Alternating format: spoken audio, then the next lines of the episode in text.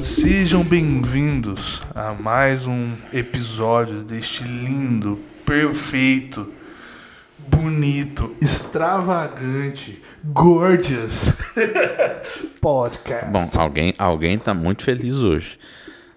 Sim. meu nome é Bruno. Eu estou me apresentando primeiro de novo? Não, o último foi você, né? Então, meu nome é Bruno e eu estou ao meu lado com. Estou na presença diante de meu amigo co-host, O ilustre ilustríssimo. Maézer. Maézer. Hoje nós, nós temos um episódio aí, mais um episódio com um guitarrista. Dessa vez, e eu acho que eu tava falando do lado errado do microfone, mas Não, tá tudo tranquilo. tá tranquilo. Desta vez um cara que é até famoso no meio, Sim. né? Ele é um, um músico de sucesso ali na, na carreira de guitarra e, e, e das músicas solos dele e também como professor, né? Sim. O pessoal aí das, das antigas que acompanhava o Cifra Club vai conhecer esse cara com certeza. Com certeza. Talvez você não saiba quem ele é, mas você já viu ele na home ali. Porque vocês vão ver que esse cara ali ficou em primeiro lugar naqueles badgezinhos que tinham de outros sites ali de guitarra, de música independente. Ele ficou muito tempo ali em primeiro lugar. Anos, anos mesmo, né? Então, para mim, como cara que ficou, perdeu muito tempo, investiu muito tempo da sua vida no Cifra Club. Foi um episódio de fã, assim, e vocês vão perceber, talvez, isso na história, minha empolgação ao ouvir certas coisas dele, assim, que eu não fazia ideia. Pessoas que passaram pela vida dele, que talvez você não conheça, e você vai descobrir um pouco da história dessas pessoas. Se lembrar que essas pessoas são de Franca, do interior aqui de São Paulo, e São mundialmente conhecidas hoje, né, cara? mundialmente conhecidas. Talvez aí você que, que não seja músico, você vão ouvir alguns nomes de músicos assim que, que foram impressionados por esses caras ou participaram do álbum desse cara e pode ter certeza que esses caras são heróis assim da desse mundo de música mais rebuscada aí, mais bem feita, né? Participam de festivais de jazz aí pelo mundo, né? Isso aí. Ah, aproveitando o ensejo, né? A gente tem também uma. Quem seja. Ensejo é a- oportunidade. Legal. Pode continuar. É, tá vendo? Podia ser você também a cultura. É cultura. É, a gente tem também opiniões ácidas sobre estilos musicais. Sim. Que eu gosto muito. É não, não dos estilos musicais, mas das opiniões das ácidas. opiniões ácidas. É uma conversa bem da hora, né? Sobre o que é música e, e, e sobre a nossa, é, nossa realidade atual cultural no Brasil, né? Sim, exatamente. Ah, eu espero que, o, que você que está ouvindo é, dê uma chance para os estilos musicais que a gente conversa ah, nesse episódio, sabe? Ah, você, você que tipo prefere ouve só só o pagode, experimenta um sertanejo, um rock. Você que é o full roqueiro aí, experimenta um, um pagode. Um tem samba. coisas, tem coisas boas em vários estilos musicais. Basta procurar. Sim. E, e grande parte do que a gente comenta ali são coisas que a gente gosta, mas não só gosta, né? Mas é o- muito o que define o que é arte pra gente, né? Tem muita coisa ali que é toda a base do que, que a gente parte e busca nas músicas, assim. Exato, Então, se vocês nossa quiserem influência. conhecer um pouco mais do que, que a gente curte aí, é uma boa e talvez a gente possa criar uma playlist pra galera, né? É uma boa. Podemos, podemos colocar aqui no na descrição do episódio o um playlist. Uma playlist. Vai, vai ser legal. No YouTube e no Spotify. Coloco no YouTube porque eu sou o cara do YouTube Music. Só você, só você, porque eu sou o cara do Spotify. É, normal. Mas vocês também vão ver, tipo, a história de um guitarrista aí, do porquê o cara começou a tocar, coisa de infância mesmo, assim, sabe? De amor à música, vontade de desistir, perseverança, até chegar na escola dele, que é uma escola renomada aqui, e das coisas que ele tem como diferencial aí para levar para as pessoas. Inclusive, ele, ele é um cara que, que tem é, material de estudo para cegos, né? Exato, exato. E, e, ele vai falar um pouco sobre isso também, sobre como que ele chegou nisso e a importância desse material e tal. Enfim, é um episódio legal, eu curto muito o cara, já curti o trabalho dele. Recebi, receber ele na minha casa ali para bater um papo foi um negócio doido. ah, foi da hora. E tem também uma, um outro, outro lado, né? Um lado complicado, né? De produção musical no Brasil, né? Ele comenta sobre como é difícil você produzir rock, por exemplo, no Brasil, uhum. que uh, porque você vai ver no episódio. É, eu quase então, spoilei. É, mas ele é um cara bem guitar based, né? Ele é o guitarrista, assim, daquele cara é, é, que tem álbum. Ele tem um disco, né? Eu não sei, eu acho que até ele lançou acho uma coisa mais. Ele, ele ia lançar discos. um segundo, mas acho que ele não chegou a lançar o segundo. Enfim, Enfim, a gente tem que pesquisar isso depois para colocar, porque ele tem esse material. Parece que não solo. é tão fã assim. É, yeah, fui pego. desprevenido, desprevenido. É. Corta essa parte, corta essa parte. é, e aí, tipo, a gente vai colocar aqui também na descrição para vocês irem atrás e tal. Porque o cara manja, o cara é gente boa pra caramba, ele contribuiu muito pra música aqui na nossa cidade. Enfim, vocês vão ver aí o tanto que o cara é humilde, humilde firme, da hora pra caramba. Isso aí. Curtam o episódio. Chablau. Ó, eu vou começar me apresentando pro pessoal tá ótimo. que não me conhece, pode ser? Beleza, beleza, beleza. Tá. Então, Juninho Abrão, professor de música aqui na cidade de Franca desde 1994. Olha, mais velho que eu. Sério? Mais tempo que eu. sou de 95. Caramba! Eu sou de 97. eu trabalho dando aula antes de vocês nascerem. Pois da é. Da o velhinho aqui tá com 48 e cheio de energia para querer dominar o mundo. É, é isso aí. E, e, assim, envolvido com a música desde os 11 anos de idade, né? Então, assim, 37 anos de música. E histórias boas para contar? É. Mas antes eu queria dizer ah. que eu, eu toco baixo. Eu toco faz tempo. Sou, é, eu tô fazendo aula de guitarra na, também, né? Na, na, na, na Filadélfia, a Presbiteriana Filadélfia. Sim, ali. Toquei muitos anos lá, então tipo, já ouvi falar muito de você por aí. Ah, legal. Eu tive que tocar pra caramba. Eu lembro de ver, tipo, tinha aquele, aquele esqueminha do Cifra Club lá, onde você postava música. Verdade, cara. Que você ficava em primeiro lugar pra caramba. Sempre, é. E eu não sabia que era você, eu não conectei, é. demorei muitos anos pra conectar, cara. Cara, é, é, um lance meio underground, né? Aquilo lá é pro, pra quem curte realmente guitarra, sim, né? Sim. rock e tal. Porque ali, cara, as minhas músicas, somando tudo, deu mais de um milhão de visualizações. O meu primeiro CD. E é um lance que, assim, no YouTube, eu, que é muito mais popular, né? Todo mundo conhece o YouTube. Uhum. Eu não tenho nem 20% disso. Entendi, entendeu? Entendi. Então, assim, foi, foi muito legal. É, era um, era um lance massa. Mas o, o, esse site aí que você falou, ele mostrou muita gente boa pro Brasil. Uhum. Que eu me lembro, ó, Jimmy Oliveira, que hoje em dia é um guitarrista que está morando nos Estados Unidos. Gustavo de Pádua, que tocou no Almar. Pode crer, pode crer. Rosielzinho. Sim. Cara, muita gente boa foi meio que descoberta ali, sabe? Legal, legal, é, cara. Muita gente boa. Massa demais. É. Juninho, só chega o microfone um pouquinho mais perto, que aí fica top. Fechou. Aí, eu, perfeito. Eu toquei muito tempo, acho que ele até chegou a dar aula na, na Hands on Fire, o Giovanni tá tocando com o Leonardo agora? Sim, sim, Giovanni Costa. É, eu, ti, eu, tive, eu tive uma bandinha com ele quando eu comecei a tocar na igreja, assim, que era a banda Holy. A gente tocava uns oficinas G3, assim, eu as coisas. Disso, então. é. Legal. Da hora, cara. Massa. O moleque desenvolveu muito aqui, cara. Uhum. Tá no extremo bom. Ah, ele abraçou muito, né, cara? É, desde moleque ele, ele ele foi para cima, né? Estudioso. Aham, estudou pra caramba. Equipamento legal, bom gosto para tirar som dos equipamentos. Sim, então, assim, sim. já tinha um futuro promissor, né? Legal demais, cara, legal. Uhum. E o nosso Maese aí, que daqui uns dias também tem um futuro quando, promissor, né? Dedicando na guitarra. Quando eu crescer. Tirando, quando você crescer. tirando o Steve Ray Vaughan. Nossa, eu chamo ele de Maese Ray Vaughan. Hum. É uma das músicas que agora eu mais odeio, porque deu muito trampo.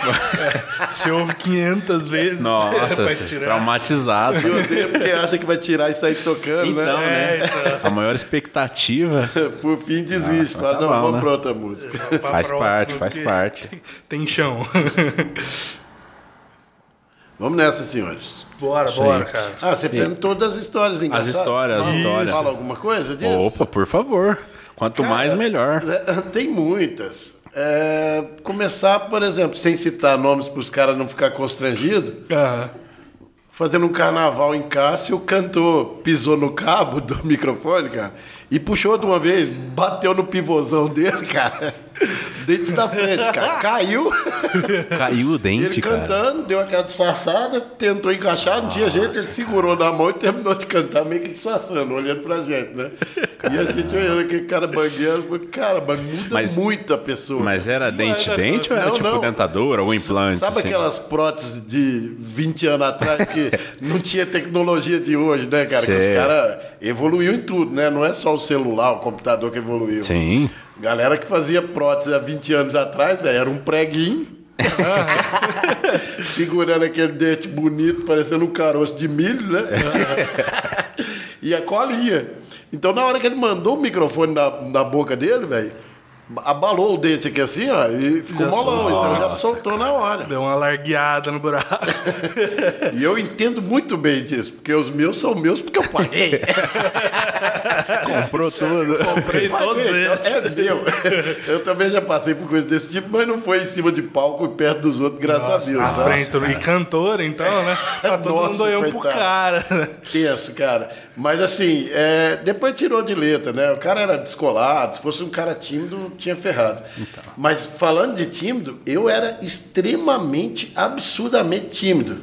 E cheguei a, a ler livros sobre timidez e ver vídeos para tentar melhorar, tentar evoluir. Uhum. Cara, se, essa, se esse podcast fosse há, há 15 anos atrás, eu tava gaguejando aqui, suando frio. Entendi. Sabe? Eu evoluí muito nisso. E eu lembro que numa das tentativas, cara, eu tava tocando Oficina G3 oh. em Araraquara com uma banda minha que chamava Banda Fact. E era um show de rock gospel. E aí, cara, a gente tocando lá e a galera começou a curtir muito a banda, assim. Toda hora que era hora de solo, a galera chegava perto de mim e tal. Eu falei, vixe, eu sou o Jimi Hendrix. aí, cara, eu comecei a me soltar, né? E pro cara tímido, ele fica procurando coisas assim para disfarçar, meio que teatral, para parecer que não tá tímido, mas por dentro eu tava, né? Morrendo. Morrendo. e aí, cara, o palco era tipo assim, um metro de altura. E eu falei, cara, quer saber? Na hora que for a hora do meu solo, tava tocando Espelhos Mágicos. Pode crer. Tá ligado. Essa tem o solo cara. bravo. É, eu vou pular lá embaixo, eu vou fazer solo no meio da galera. Cara, a minha guitarra era uma Ibanez Steve Vai, que ela, ela tinha um esquema que era assim, ó, o cabo ele ia de cima para baixo, justamente para não correr o perigo de você pisar e ele sair, né? Uhum. Só que como eu tava em cima do palco e pulei para baixo do chão, na hora que eu pulei, o caminho veio. Pluc. cara, aí bem na hora do solo, cara, a banda brecava. Você lembra que fazia um. Brecava, eu dei o beijo, cara. Só vi os grilices.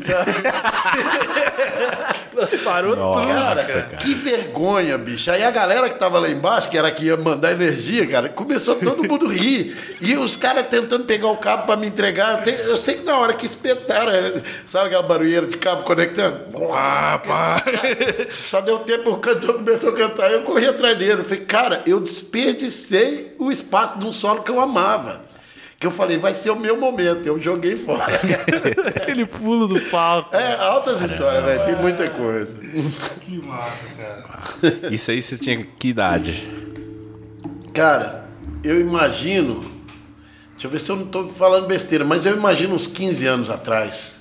No mínimo, assim, sabe? Pai, já não era mais tão não, iniciante assim, né? Não, é, é, não, eu tinha, ó, 48, 38, menos 30, 33. 33 né? por aí? É, não, tava madurinho já. é, e só fazendo besteira. Entendi. Mas já, assim, eu fico imaginando. Ah, entre, você comentou, 11 anos você tinha, você começou a entrar no mundo da música. Sim. É, com que idade você começou, você se sentiu pronto para subir num palco? Boa. Cara, com 11 anos, é, você tem que lembrar que há 37 anos atrás não existia internet. Não tinha rede social, não tinha nada. Rede social, nem, Só tonante. Tipo, o, o, é, as guitarras, os instrumentos eram muito simples, cara. Tudo era muito mais difícil. Sabe o que, que eu lembro, cara? Um, um, um, afinador de instrumento, que hoje em dia você paga 20 reais, ou melhor, não paga nada porque você baixa um aplicativo. Tem aplicativo. Sim, é. Cara, ele era do tamanho dessa placa de som que você está usando aqui, assim, ó. certo? E ponteirinha, aqueles analógicos e tal. Só que, velho, em dinheiro de hoje, se eu fosse comprar um pedal naquela época, era coisa assim de um, um afinador. Era 500 reais. Sim. Entendeu? Então, tudo muito mais complicado. Então, assim, cara, eu para afinar meu violão, eu ia no orelhão, tirava o telefone do gancho, ele dava a nota lá. Você tá brincando comigo. Juro por Deus. Juro por Deus. E como é que você sabia que aquela era a nota lá? Cara. Por memória? Não, alguém falou. Não, eu, eu, pegou, né? eu tirei do gancho e, e, decorei o som e cheguei em casa. E eu sabia que era um lá.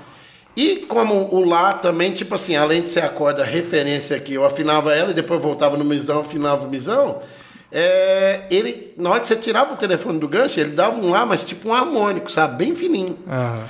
Então você tinha que correr na sua casa. Se alguém, por exemplo, falasse alguma coisa com você no meio do caminho, ferrou, né? Perdia, você tinha que voltar lá no orelhão e pegar o som de novo. Caramba, cara. Era tudo muito mais difícil, mas tudo muito Aquele, mais difícil. aquele afinadorzinho, eu esqueci o nome dele agora, que é aquele garfinho que você bate pra ouvir a frequência. diapasão. O diapasão, isso. É o mesmo esquema. Ele dava a nota do Sim. diapasão. Mas Era não uma- tinha isso naquela época? Porque não, assim. tinha, tinha, mas assim, cara, Não era fácil É, achar essas hoje em coisas, dia, né, cara, qualquer coisa que você quer, você entra na internet, ou tipo, tem loja de tudo, né? Naquela Aham. época não era assim, cara. Não era Tudo assim. muito mais Tipo, complicado, né? encordoamento de violão. Você tinha que ir num- numa tabacaria e ver se tinha lá, sabe? Era tudo muito mais difícil, cara. O cara que comprava um método, por exemplo, uma videoaula em VHS, que o povo de hoje em dia novo não sabe o que, que é isso, né? É, ele, ele, às vezes, ele teve a dificuldade de comprar importado, demorou a chegar, pagou caro e não sei o quê. O cara tinha um ciúme mortal daquilo, cara. Então, por exemplo, eu assistia as, as videoaulas que eu tinha, eu decorava tudo que o cara falou, eu sabia todos os exercícios e tal. E quando eu queria outra, às vezes eu tinha que fazer barganha. Tipo, velho, eu te empresto a minha do Paul Gilbert, você me empresta a sua do Malmsteen? Aí o cara, opa, aí demorou. Aí fazia aquelas pirateadas, né? Pegava Virar- os VHS. Dois de VHS. É. Então, assim, foi desse jeito que foi evoluindo. Então, assim, eu teria até vergonha de falar com quantos anos depois que eu estava pronto para subir num palco. Eu fiz o- subir no palco, tocando em banda ruim e tudo mais, para brincar e tal. Eu tinha já 18 anos. Sim. É. E eu acho interessante porque a vergonha também era me- menor naquela época, porque você não tinha internet mostrando aquelas crianças de 13 anos virando uma guitarra do avesso, né? Japonesinhos. Então, Eu não é, sabia que os entendeu? orientais estavam moendo, né? Então, é, você imagina que, por exemplo, se tivesse nessa época de hoje, vendo a galera na internet, cê- você já tímido, você demoraria mais para subir num palco? Eu acho que eu me bloquearia mais. Eu acho que é normal, bloqueia. né, cara? Essa, f- é, a gente tá numa época de timidez, né? Então, Sim. cara. É, porque assim, ó, querendo ou não, como não tinha isso para eu perceber como é que era o mundo lá fora, é, para azar meu também, eu era o melhorzinho da turma. Se tivesse acontecido o contrário, de eu ter, é, eu ter caras grandes assim, e bons que eu poderia né? colar neles e eu sugar em vez dos caras me sugar, porque, tipo assim, ó, na, eu fui fazer aula depois de velho, cara. Fui fazer aula depois de velho. Eu fui estudando, por isso demorou muito também. Autodidata num- numa época que não tinha informação. Só que eu tenho uma coisa super importante para falar sobre isso também. A galera, se você pegar os, os músicos da minha idade ou mais velho, e pegar esses caras e falar, velho, vou te pôr num um violão, vou pôr um violão na sua mão e você vai, vou te pôr numa gig de samba ali, se vira. Cara, mas não tirei o repertório. Se vira. Dá teu jeito. Se vira. O cara se vira. Por quê? Treinou o ouvido, treinou a percepção, igual treinou os dedos. A gente não tinha nada de graça. Então, qualquer solo que a gente queria aprender, cara, tinha que pegar o LPzão, arrastar a agulha, fazendo aquela barulheira até chegar no ponto, tirava tudo errado. Depois de um ano que ia ver alguém tocando e falava, cara, é assim, eu tirei errado. Não dava para escolher muito, né, cara? Velho, não tinha. Então, assim, era um processo muito longo, muito demorado. Eu lembro que eu tirei Sweet Child Mind do Guns, cara. Eu só acertei a quantidade de nota daquela introdução. Um, dois, três, quatro, cinco, seis, sete, oito. Eu tirei as oito notinhas, mas tudo errado, cara. E eu lembro que eu cheguei num colega meu e falei, cara, olha o que, que eu tirei. Isso em 91, 92, época que saiu. E aí, cara, eu fui mostrar pro cara na hora que eu fiz. Falei, adivinha o que, que é? Ele falou, parece um baião, né? eu falei, que baião o quê, cara? Você tá por fora. aí, eu, aí na hora que eu falei, isso aqui é Guns N' Roses, cara. Sweet Shadow Bar. aqui, o cara, pra não ouvir deixar triste, falou, ah, só. Beleza. Aí depois, cara, eu, nessa época eu tava morando em Aracatuba. Chegou um loirão lá, cara. Eu comecei a ver ele tipo um anjo, sabe? Porque o cara chegou cabeludo e pá, foi tocar na escola. Não, teve uma festividade lá. Aí eu peguei e cheguei perto, na hora que o cara começou a puxar Sweet Child Mind, fazendo saltos de cordas e tal. Eu olhei, cara, eu fiquei encantado. Falei, caramba, é desse jeito, velho. Eu tirei tudo errado, eu olhava pro loirão assim, ele parecia um anjo, sabe? Caramba, cara. Só que aí eu era muito tímido, eu não cheguei no cara pra, sabe? Trocar uma ideia, pedir uma dica. Trocar uma ideia, falar, velho, como é que você fez essa parada? Faz pra eu ver. Não tinha celularzinho pra dar aquela pra filmar, né? É. Sim. Velho, tudo muito difícil. Tudo muito difícil. Mas ao mesmo tempo tem. A, é, eu acho que tem músicos melhores dessa época, né? Porque cara, assim, o cara que queria tocar, que na verdade o cara que já tava tocando do jeito que você tava aí, ele amava muito a música, né? Porque assim, nossa, eu, eu, vejo, eu vejo, eu sou um músico bem mais ou menos. Se eu tivesse todo esse perrengue, eu não sei se eu estaria estudando, é, sabe? Às vezes jogaria toalha, não sei. Mas, cara, eu teve outro lance também que, que não fez eu desistir, que era assim, ó, eu era desde moleque muito inquieto, imperativo, fala, né? Hum. Isso não dava sossego, cara. Eu vivia machucando, porque assim, eu vivia fazendo arte. E a única coisa que me dava paz, assim, que, que fazia eu ficar cegado, Concentrava. era a música. É, tipo, eu pegava um violãozinho, cara, mesmo que estudando errado, velho, não tinha. Eu comprava aquelas revistinhas de toque violão, sabe? Uhum. Tinha um, uma sala cheia daquilo lá. Aí, beleza, na hora que eu entrava no quarto, ia tocar, tipo assim, Ficava, na hora que eu saía, tipo, olhava, já estava escuro. Falei, caramba, eu fiquei cinco horas viu passar. tocando. E se não fosse isso, cara, não ia ter outra coisa para me dar paz, sabe? E para concluir, hoje em dia eu vou. A gente falou de, de da igreja, né? Tal. Uhum. Às vezes vou visitar algumas igrejas, cara. Eu vejo a galera do grupo de louvor com o celularzinho no, no colo aqui assim, e o cara tocando, mas o celular tá no Cifra Clube. E aí chega uma parte da música, o cara corre o dedo aqui assim para descer a tela e vai tocando. Ou seja, esse tipo de músico, se não tem a, a cifrinha do lado tal. Não tá mastigado, o cara é, não vai, não né? Não toca. E, e, é onde eu te falei, que pega a galera que treinou a percepção, o ouvido, cara, põe num barzinho, põe numa banda de sertanejo, qualquer coisa. O cara não vai ficar boiando, sabe? Ele, logicamente que ele boiaria se for uma música que ele nunca ouviu na vida, né? Sim. Mas ou nem isso, porque se a banda estiver tocando junto. Na hora que repetir cara, é, ali, né? O é. cara já, já vai se ligando e correndo atrás, né? Com certeza. Então acho que é o que está faltando para a galera de hoje em dia. Eu espero que de repente Não, falando isso aqui, a muito, galera. Cara. Falta Com muito, certeza. eu vejo direto isso. Até na época que eu tocava muito em igreja, hoje eu estou mais só frequentando mesmo. Uhum. E na época, assim, tinha uns caras que simplesmente não conseguiam tocar sem cifra. Uhum. E mesmo que fosse a mesma música todo fim de semana, é isso que eu achava incrível, cara. Não decorava, sabe? E, e assim, eu, eu, Eu, eu, acho também que. Eu acho que do meu lado o, o, tiro saiu um pouquinho pela culatra, assim, porque eu tive muito tempo é, é, estudando sem internet, porque eu fiquei uma época da minha vida sem internet. E aí, tipo, eu, eu conto para as pessoas que o, o, castigo da minha mãe era, tipo, ah, você não vai tocar, vou tirar um instrumento de você. então, sabe? Era essas coisas assim, porque eu não jogava, não fazia nada, só tocava, né? E aí você chega nesse. Né, eu comecei a tocar na igreja, assim, eu já consegui tirar de ouvido. Hum. às vezes eu não conhecia a música, mas como tinha um tempo de ensaio ali, você pega o tom, e dava um embora. jeito de ir, né?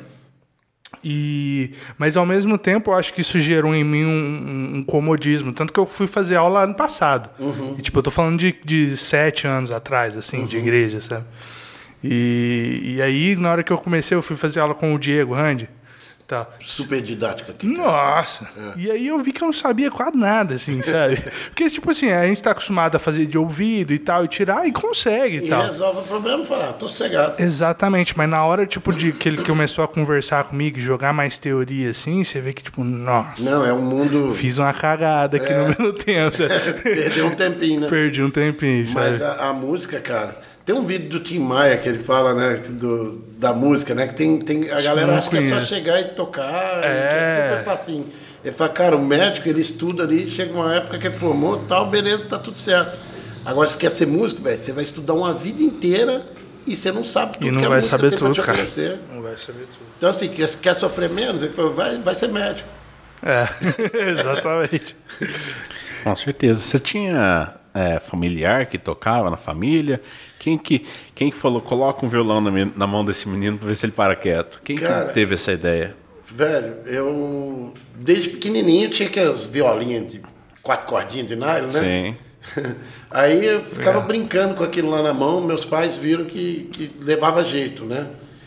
E eu tinha um, um tio segundo, assim, que ele tocou com Peninha, com o compositor Peninha.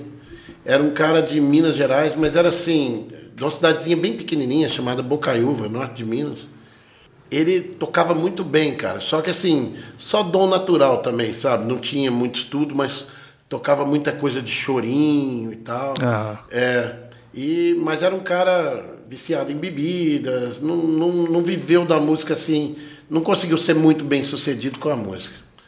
E mais de perto assim eu não tinha, cara. Eu lembro que eu ia na igreja na época, ficava vendo um cara tocar e decorava os acordes no braço, depois chegava em casa, tentava fazer no violão.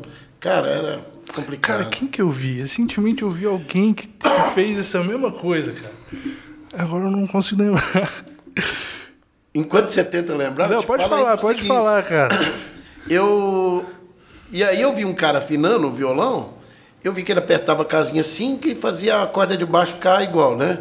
Só que ninguém me falou que quando chegasse da corda só tinha que ir uma para trás. Uhum. Aí nessa época, cara, eu afinei tudo, tipo, eu afinei a minha corda assim em dó Sim. e o meu mi em fá. Tô ligado, tô ligado. Aí eu ia pra igreja e vi o cara tocando, ele fazia assim, né? Dava um somzão bonito do dó. Aí na hora que eu, eu decorava no braço meu aqui. Sim. Aí chegava lá em casa, eu ia passar pro violão, Chegava tava nessa estranho. corda assim, tava estranho. Aí eu tirei o dedo e falei, ó, deu um som que o cara fez lá. Aí o meu dó era tipo o dó com sétima maior que a galera faz. Né? aí depois que eu já tava tocando, adaptado desse jeito, assim, com essa afinação doida, que aí um tio meu chegou lá, sabia tocar uma música Afinou. só. a Casa do Sol Nascente. Pode crer. Olha é, só, boa música, hein? Boa, e, só que ele tinha a língua presa, cara. Era super engraçado ele cantando. Toda hora tinha essa, tipo, a casa dos meus sonhos. eu não conseguia ver tocar porque eu ficava muito querendo rir, sabe? E aí ele foi pegar o violão e falou: tá errado essa afinação aqui. Aí ele afinou, mas na hora que ele me dava o violão, eu voltava para a afinação que eu estava acostumado. Ele falou: cara, Sim. tá errado. Você, desse jeito só você vai tocar assim. Eu falei: então como é que é? Aí ele voltou para a afinação eu adaptei meus acordes lá para afinação padrão, né? Sim. E a partir dali que, que a coisa começou a engrenar, né? Mas na realidade, comecei a levar a sério de verdade a música aqui em Franca a partir de 1992, 93. Você nasceu em Franca? Não, nasci em Goiânia. Terra de cantores sertanejos sim, sim. e corno. eu não sou nenhum dos dois. Fui durante uma temporada, mas pula essa parte. Largou mão Não aconteceu, não aconteceu nada. Dessa parte para lá, aí o que, que acontece? Até os seis anos eu morei em Goiânia, depois eu tá, fui para Belo Horizonte, morei um ano lá. Com sete anos fui para o Iraque Morei. Como, assim, cara? Essa parte todo mundo assusta, mas eu morei quase cinco anos lá, cara. Quatro anos e meio. No Iraque, cara. A 215 quilômetros de Al-Baghdá, no meio de um deserto, num acampamento no, brasileiro no deserto. Por quê? Eu não sabia disso, mas. Não fazia ideia. Sério? Não eu, fazia ideia. Vocês acompanhavam o basquete de Franca? Não, porque não, eu, eu, não, não sou, eu também não sou de, de Franca, não. né? Eu... Então, eu sou de São José do Rio Preto. Ah, tá. Então, eu, e também eu sou, eu sou, eu sou um também. É porque eu, eu Paraguai. É, eu falei isso porque assim, ó, o Estevão, que era pivô do basquete franco, ele é meu cunhado, casado com a minha irmã Soraya. A Soraya é a minha irmã mais nova, ela nasceu em Al-Baghdá, no Iraque. Você pegar o RG dela. Tá Tecnicamente lá. ela é iraquiana. Ela é iraquiana. É iraquiana. É. Mas é, foi um, um, lance muito doido, porque meu pai foi para lá trabalhar pela construtora Mendes Júnior que fez as ferrovias, rodovias lá e tal, e ganhava em dólar. Então, assim, ficou lá quase cinco anos e voltou bem. Todo mundo que foi para lá nessa época voltou bem. Legal, Porque cara. Ele que, conseguiu quebrar rapidamente. Mas aí foi quando eu voltei de lá que aí ele me deu um violão e aí eu comecei a aprender bem de leve, dessa forma que eu fui te contando. Só que quando eu cheguei em Franca, Pra minha sorte, cara, eu fui cair do lado, morei do lado, assim, a 10 metros do mestre Diego Figueiredo. Nossa, cara. Ele morava na. Não posso ah. falar o número. Mas assim, ele morava numa esquina, a mãe dele ainda mora lá na esquina. É, atravessa a avenida, eu morava na outra esquina. Então, de 1992, 1992 a 2002, eu morei do lado dele. Eu sabia quando era ele treinando, quando era o irmão, pelo som. Que louca! É. E aí foi a época que eu comecei a levar a sério, cara, porque assim, ó, ninguém tinha explicado para mim que eu tava do lado do gênio. E aí, para um cara que, tipo assim, ambicioso de querer ser um bom músico, é, e eu, eu sou mais velho que o cara, pelo menos uns 10 anos. então era inadmissível eu chegar e falar, oh, vamos fazer um som, vamos. E o cara me dá um sarrafo. Ele me dava um couro que eu falava, não acredito, hein? Ele não aceita. Não aceita. eu vou enfurnar, mas eu quero engolir esse moleque. E aí eu estudava, ele sabe de tudo isso, a gente já comentou isso, rachando o bico junto. É, até depois ele trabalhou comigo uma época na minha escola, que e eu contava isso pra ele, ele rachava o bico. E aí eu ficava meses, tipo assim, estudando muitas horas, cara. E falava, cara, esse moleque agora vai ver com quem que ele mexeu. Só que eu não sabia, cara. Aí chegava seis meses. Eu, ele, oh, vamos fazer um som? Chegou uma guitarra para mim? Pá, falei, vamos. Eu pegava a guitarra primeiro, né? Tentando vencer a timidez. Aí na hora que eu começava a fazer umas coisas assim, tentando fazer rápido, né? Ele, Nossa, Juninho, que legal, hein? Tio Rendes na escala diminuta? Pô, galera. ele ia falando tudo Nossa. fazendo. Eu falei, caramba, cara, o cara desvendou que eu demorei pra fazer. Aí ele já me intimidou. Eu devolvi a guitarra pra ele, aí ele moía. Eu falei, caramba. Aí foi uma época que assim, ó, velho, eu te juro por Deus, nessa época você falou sobre jogar toalha e desistir. Eu joguei, por uns tempos, porque eu falei, não aceito um moleque de. Eu conheci ele, ele tinha 12 anos, 13 anos. Eu falei, não aceito um moleque de 12, 13 anos, não tocar mais do que eu não vou tocar essa merda mais, não.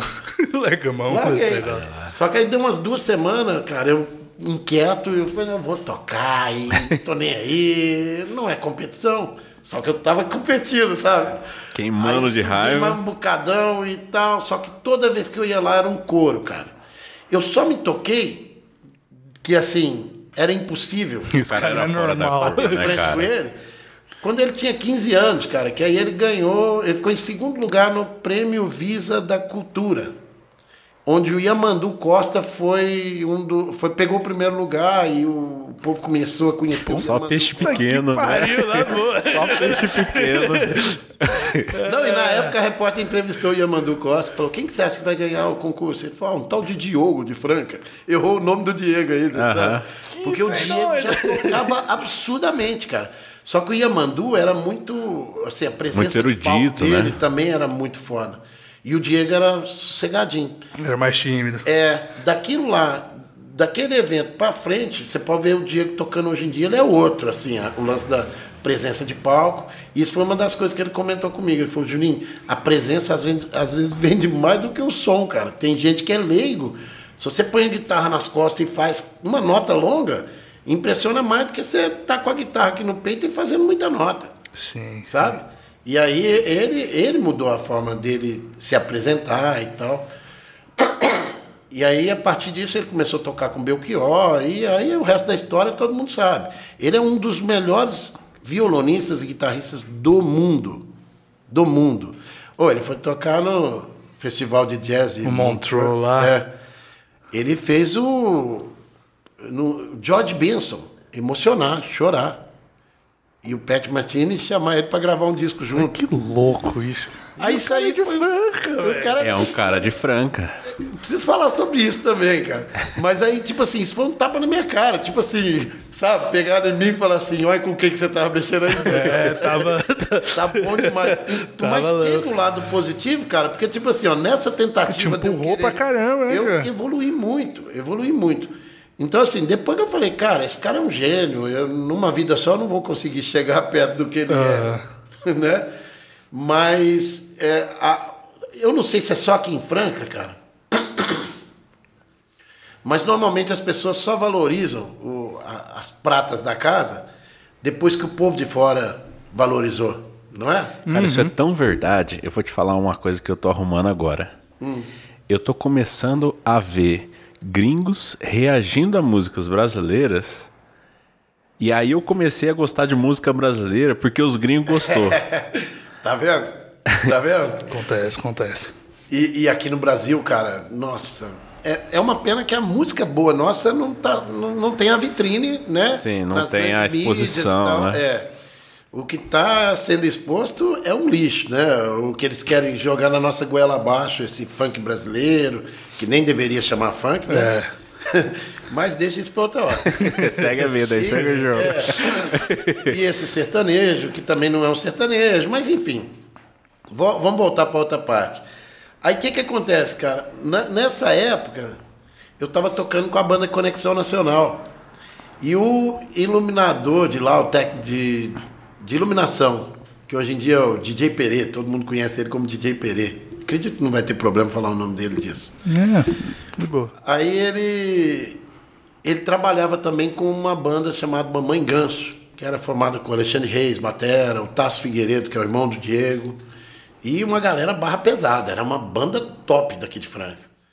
E aí esse cara tava, a gente numa viagem, no ônibus, ele falando assim, rapaz, eu tava fazendo um som pra banda Mamãe Ganso, chegou um molequinho lá e foi mexer nas guitarras, fiz ele descer na hora. Aí falou assim, não, mas eu sou irmão do guitarrista. Hum. ele falou, não interessa, tira a mão da guitarra e desce. Aí eu falei assim, rapaz, não faz isso não. Você não fez isso, é Você não tem noção o que, era. Você tá mexendo com o homem errado, você vai precisar desse homem demais. ele é sério mesmo? Eu falei, nossa, você tá doido, cara. Tá, esse cara aí é um. Esse moleque, ele era um moleque. Eu falei, esse moleque aí é um fenômeno. Ele, mas é isso tudo que você tá falando, Juninho? Então, tipo assim, galera não acredita. É, aí depois que vai lá, ganha um festival lá, não sei aonde, não sei o quê, aí os grandes começam a falar dele, aí a galera, ô, oh, é meu amigo. É, exatamente. Já deu uma bronca nele. Irrita demais. Vai tá valendo. Que doideira, velho. Caramba, velho. Altas histórias. Ai, e posso falar do Iraque? Por favor. Pode, manda, manda. É, tinha umas bombas. Cara, tava em guerra. Isso aí foi. Eu não sei o ano direito. Eu sei que era. Peraí, se eu sou de 72, com 7 anos eu tava lá. Então, 82 menos 3. No 79. 79. É.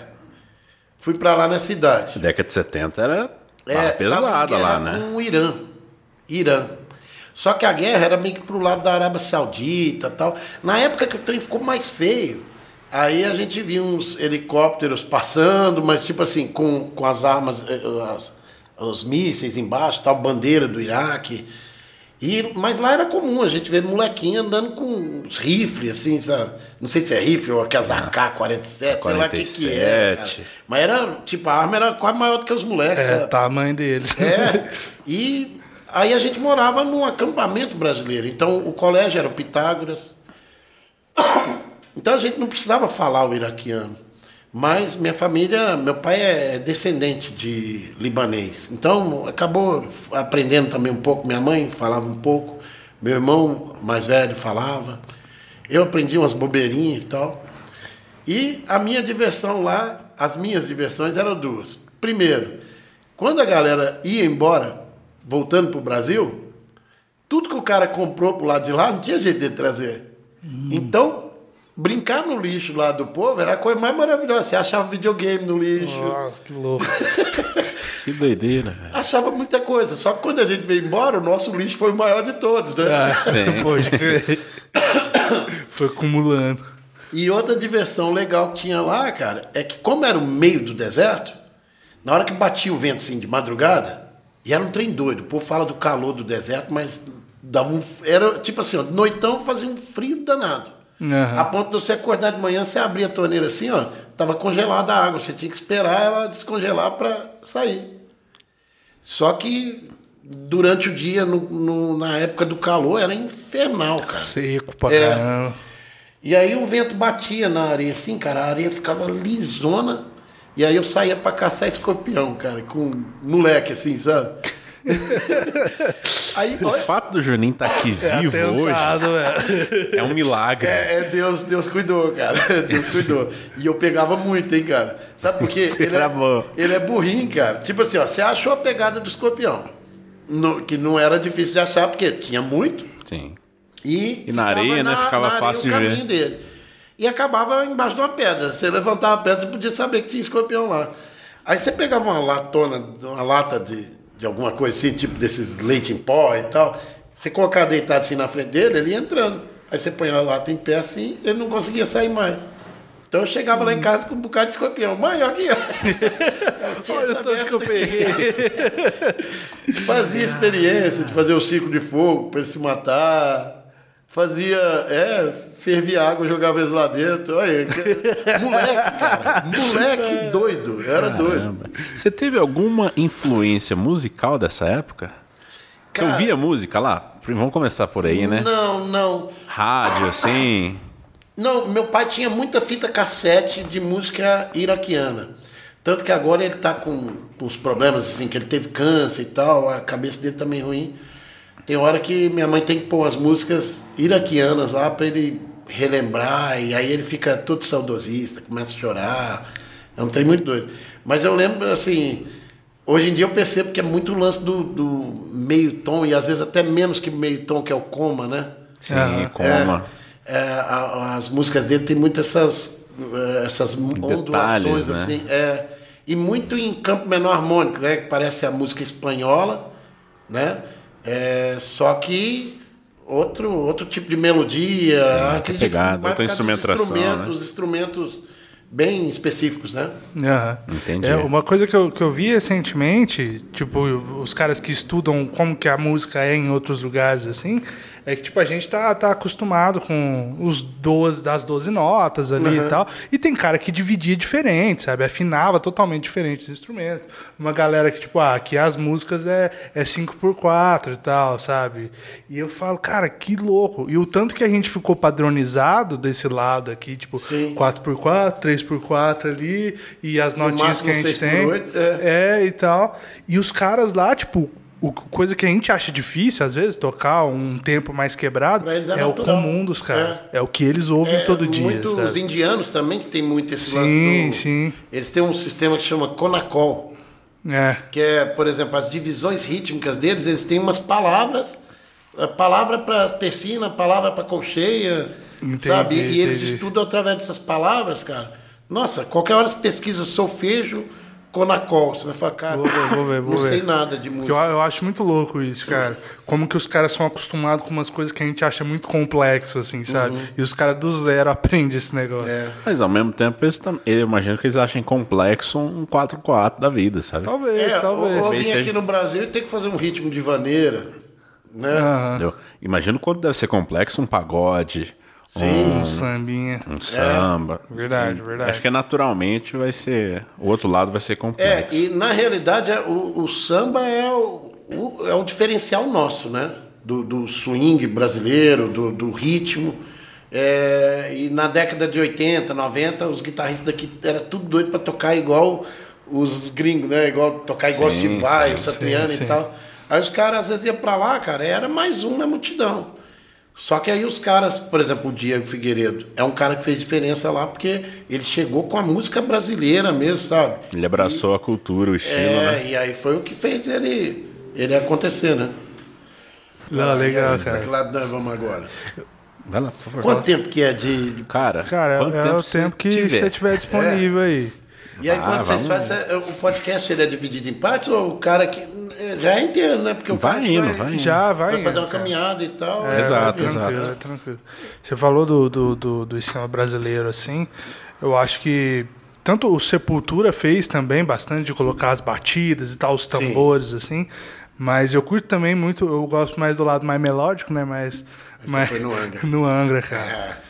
E aí, tipo, quando os caras fazem o Holy Land ali da vida, cara, aquilo é muito o Brasil, metalzão né? lá, sabe? Mas com o tá, tarará, tarará, que os caras trazem o que você faz. Cara, que loucura. É, tem muito do, do baião também nas músicas sim, dele sim, né? Pra caramba seja na parte rítmica, até as escalas, né, que eles põem, Sim. lembra coisa de baião e tal. E os caras gravando lá na Alemanha, né, com Sim. os caras do, do, do, power metal mesmo uhum. da época, assim, né. Isso, isso também é uma herança brasileira interessante, né. Porque também os caras, tipo, é, querendo ou não, o maior público dos caras é os japoneses, que também, tipo, é um outro lado, assim, sabe. Que os caras fazem sucesso pra caramba lá no Japão, sabe. E ainda tem muita gente que não conhece aqui, né. Mas, cara, eu acho que pra estourar tem que ter diferencial. E o diferencial deles foi essa fusão. Sim, Se eles não sim. tivessem feito essa fusão, ia ser só ia mais, ser mais uma, uma banda de metal que ia ser esquecida logo logo. Sim, sim. Né? Isso é bem, bem verdade mesmo. E teve Mamonas também, né? Que abraçou muito o estilo brasileiro né? E trouxe para um lado, lado do humor, bem né? menos, né? Bem menos power é. metal, mas um rockzinho ainda, né? Menos técnico, né? Muito menos técnico. É. Mas, não, mas não é tão tem... menos técnico assim, não. Vou falar. Tem música do, tem uma música do Mamonas, eu não lembro qual música que é, mas que ele toca, ele faz a introdução de Tom Sawyer do Rush no meio. E ele é faz os. metal lá, É, né? acho que sim. E tem Six O'Clock também do Dream Theater.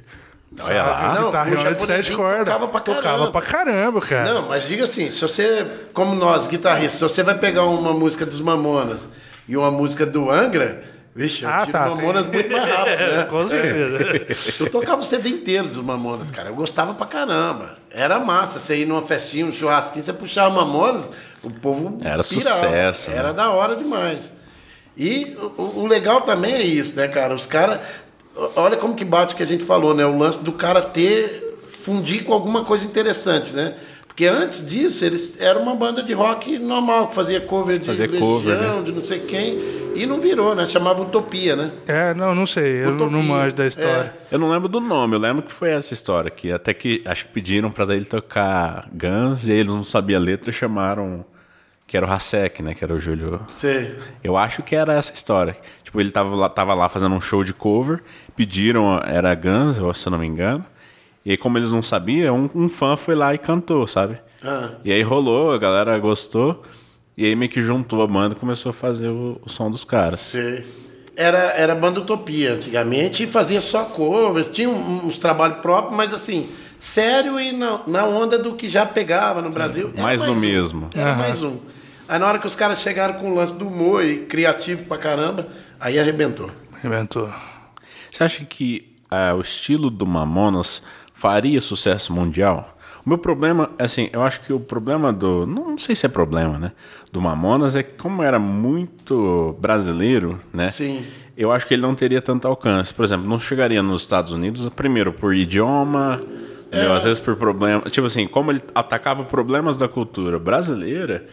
Eu acho que não ia fazer tanto é muito brasileiro. nos Estados Unidos. É, de repente faria um showzinho ou outro para os moradores é, brasileiros, né? público brasileiro de lá. e tal, para um público bem brasileiro. Mas assim, é... acho que nem era a intenção deles, porque era até as piadas, as imitações eram com Sim. personagens brasileiros. Então, Sim, assim, sotaque, ia, né? É, os gringos iam boiar. Mas, velho, é, para mim eu penso que já estaria de bom tamanho, assim. Por exemplo, ah, tá numa certeza. banda que o Brasil inteiro conhece, respeita, eu estaria realizado. Eu acho que pensar assim é interessante porque a gente começa a criar mais bandas de rock que, que cantam em português, sabe? Isso eu acho que é um negócio que tipo, a gente tem bastante, tem bastante caras e tal, mas não tem uns caras que conseguiram trazer, por exemplo, o que o Angra fez, mas em português. O Angra tem umas músicas ali, tipo no Temple of Shadows, com o, o outro maluco lá. Dudu Falasco? Não, é, mas é aquele o Nascimento. Ih, eu esqueci, eu não sou tão. É, não, o, o, nome do é o nome do cara que canta. O nome negão, do vocalista. Que canta Amizade lá, esqueci o nome dele agora. Peraí, é, é o que morreu, se fala? Não, ele tá vivo ainda. Peraí, peraí. Milton Nascimento, eles têm uma ah, música com o Milton Nascimento lá e tal. E assim, eu, eu lembro de, de, até uma entrevista do, do Rafael. É, ele teve uns vídeos que ele fez com umas bandas de. que ele dá consultoria de banda, né? Hum. E aí ele fez ele falava pros caras, oh, faz música em português, sabe? E eu acho que isso é legal também. De ter menos essa ideia de tipo, ah, só inglês, só inglês, só inglês, uhum. e tentar trazer o metal, as coisas, para tornar mais acessível para as pessoas, sabe? Sim. E eu acho que não tem tanto, assim, né? Falta bastante gente, sabe? É, talvez pela vaidade do cara querer fazer um sucesso mundial, em vez de de repente conquistar primeiro a cidade, o estado, caramba, o país, não é? Pra talvez caramba. seja isso. Querer. Mas por outro lado, o cara fala, velho, se eu posso sonhar grande, por que, que eu vou sonhar pequeno? Tem isso também. Não é? É, é complicado, né, cara? E assim, eu fico imaginando, os sucessos mundiais. Eu não, eles, eu, eu não, não, não sei não sei a história né, assim, de todo mundo, né? Mas eu me pergunto se eles realmente estavam tentando ser sucessos mundiais. Eles só queriam fazer um som que eles curtissem, né? Eu fico pensando, ah, Beatles, os grandes, os uhum. gigantes do, do mundo da música, né? É, os caras estão cantando o idioma que eles sabiam, entendeu? Então eu fico imaginando, será que tem, é, será que um dia vai acontecer um sucesso mundial cantando em português? É, ah, tem. É. Tem sucessos mundiais cantando em português, de MPB. Sim, sim. Tem, é, isso é verdade, né? Às, às, vezes eu fico muito Garota pensado. de Ipanema, Chega de Saudade. Essas são músicas que, tipo... É, mas tipo, era... tem Garota de Ipanema no Real Book lá, que é o sim, livro dos caras do jazz, É a Bíblia sabe? do jazz. Mas, cara, isso aí é um lance que, tipo assim, ó... É é um é nicho que fala, né? Bem nicho, específico. Sim, sim. Porque não é um negócio tão popular, não é pop né? Sim, é, é, é total, é bem assim. É, os estudiosos da música, o cara que quer ser músico, que vai estudar o jazz, ele vai conhecer, mesmo que ele é japonês, mas ele vai conhecer o Tom Jobim por causa que tem, por causa foi foda, por causa das músicas do Tom Jobim no Real Book, né? E ao mesmo tempo isso me deixa frustrado, cara, porque assim, ó, é um tesouro que a gente tem aqui, a, a MPB, a bossa nova, e, e o brasileiro não foi educado para curtir, né, é, cara? É, não, não curte, a não, gente não valoriza mais o funk, mais as coisas ali que o cara bota uma batida e faz uma cara, musiquinha. isso me irrita profundamente como professor de música. Primeiro porque assim, ó, música. Se você perguntar para qualquer pessoa, para qualquer estudante de música, o que, que é música? São três elementos, cara: harmonia, melodia e ritmo. Uhum.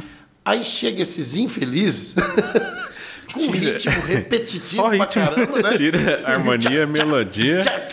E a melodia, o cara canta desafinado, porque não, eles acham que não precisa ser afinado, né? E aí eles contam a história que roubou não sei quem, que tá ostentando o cordãozinho, que tá com a moto tal, que tem dinheiro, Citroën, não sei o quê, blá blá blá blá blá. blá.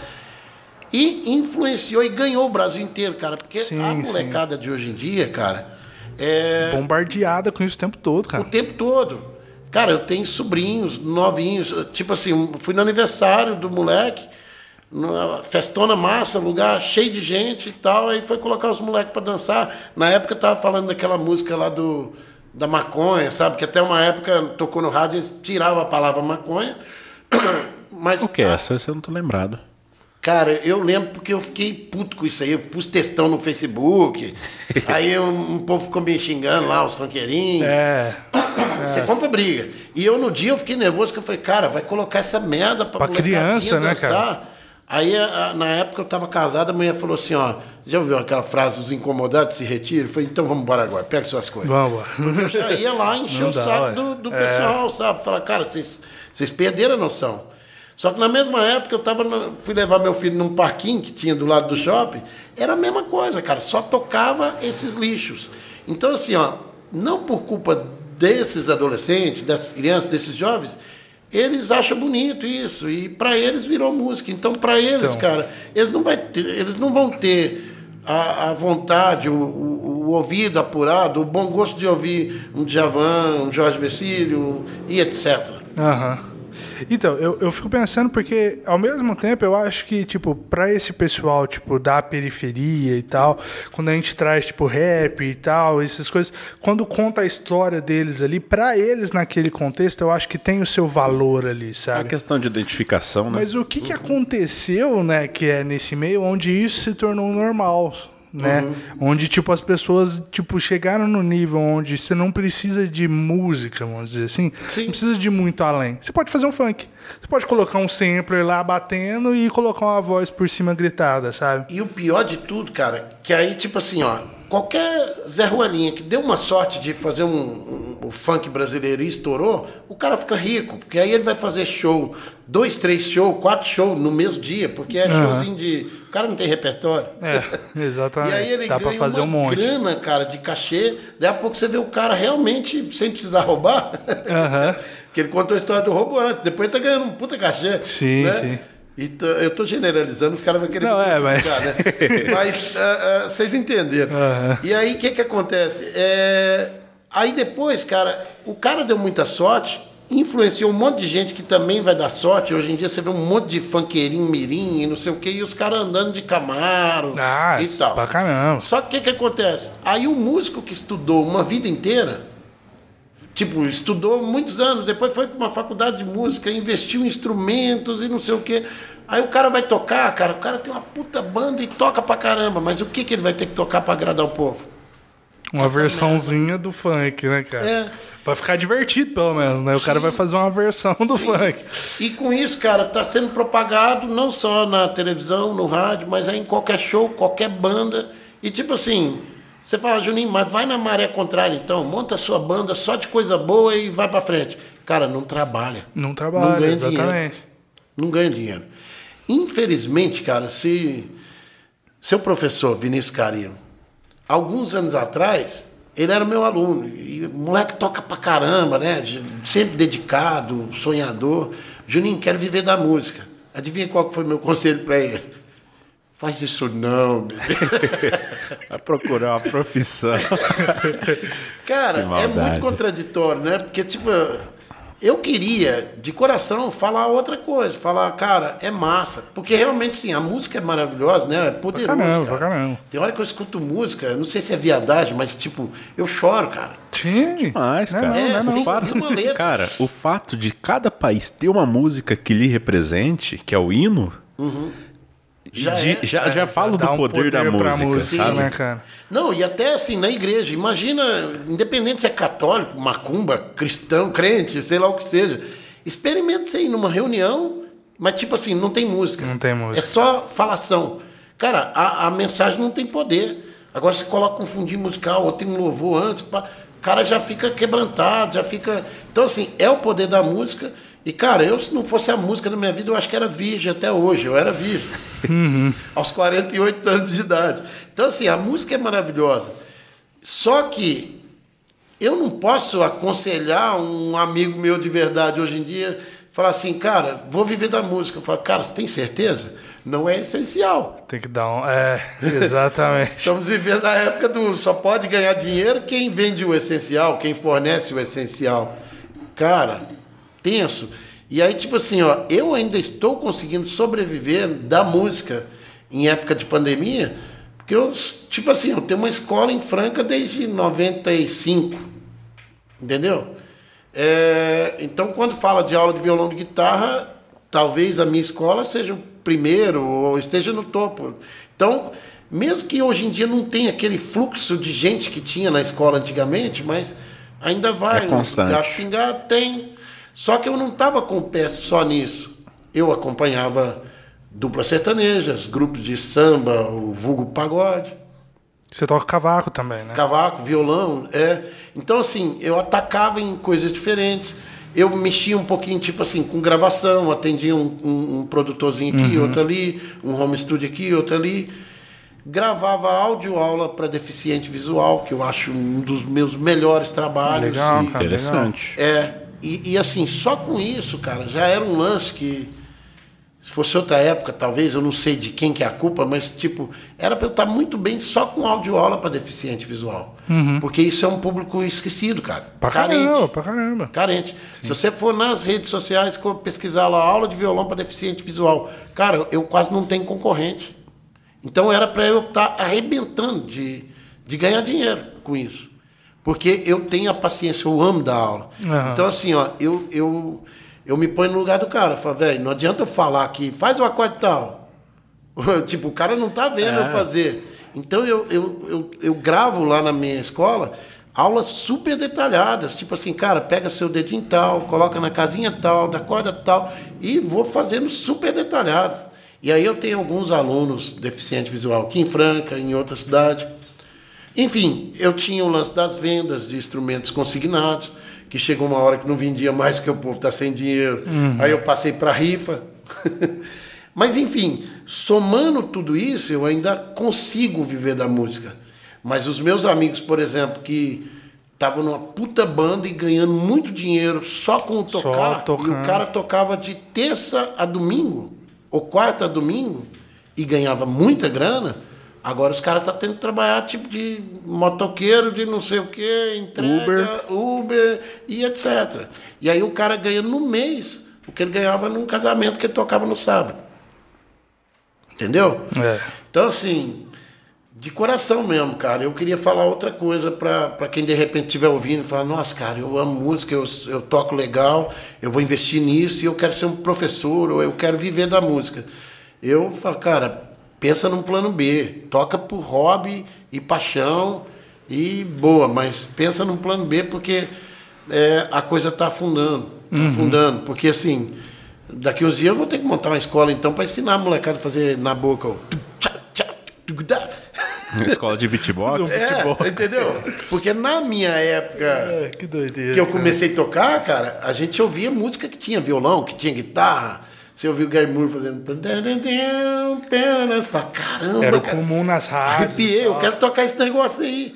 Mas a molecada de hoje em dia, eles não ouvem coisa que tem guitarra, que tem violão, que tem piano e tudo mais. Sim. Infelizmente. É, é muito complicado, né, cara? A cultura está e... decadente. Sim. E fora isso, o país está quebrado. Entendeu? Com o lance da pandemia, com ah, o lance do fica em casa. E aí, velho, eu tô encaixado na turma dos que mais se ferrou. Com certeza, é, né? né? Então, Como o Afonso o, Padilha o... diz, né? O desessencial, que é menos que essencial. É. Eu tô nesse. É complicado, é complicado. É, eu tenho visto bastante, cara, porque é, é muito tenso, né, cara? Porque corta tudo. Uhum. O cara que tava tocando só na noite acabou. Cara, Acabou essa total e não eu... volta, né, cara? Tipo, não... E no, o ruim é não ter expectativa, sabe? É, então. Porque quando começou. Não dá pra planejar, né, cara? galera fala quarentena. Eu, na minha ignorância, falei, quarentena deve ser de 40 dias, né? Eu já achei um absurdo 40 dias. Aí depois que você olha e fala, caramba, já passou um ano que a gente tá parado. Faz um aninho só. Um ano. Cara, e nesse lance de eu tocar, que eu tocava para um monte de gente, nada, nada, tipo assim, metade da minha renda era, era os shows. Uhum. E com essa metade eu pagava muita conta. Oh. E aí o que, que acontece? Eu tive que ir enxugando todas as contas para sobreviver.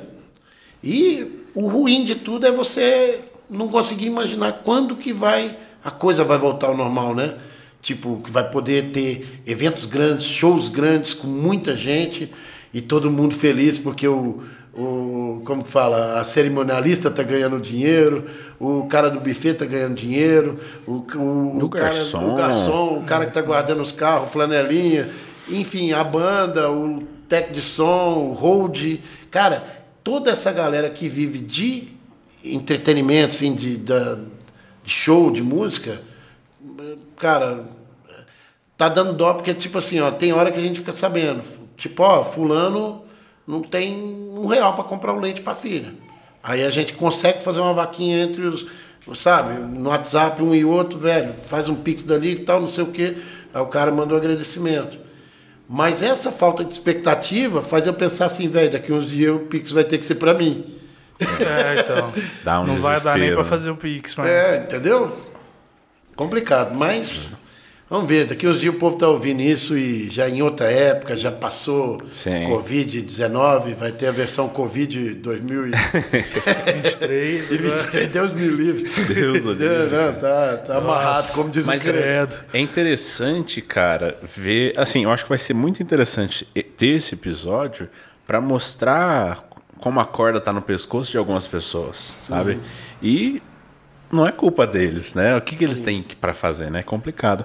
Mas assim, falando, eu achei muito interessante você falar é, sobre como te incomoda a questão é, de ver a qualidade de música caindo, uhum. especialmente porque você vê coisas mais complexas, mais refinadas acontecendo e eu consigo ver isso na minha área de TI, sabe? Uhum. De como, cara, você podia fazer isso tão melhor, sabe? Uhum. Usar um código demais, demais. mais organizado, usar um código que faz de uma maneira melhor, que você consegue fazer esse código crescer sem ter que pensar 15 horas antes de escrever uma linha de código, sabe? Uhum. Era para ser simples, mas é, parece que o mato está tão alto nessa área de tecnologia que qualquer cara que faz um serviço porco mas que no fim das contas. É mão de obra, né? É, Deu sorte ou é, funcionou? Entendeu? Funcionou.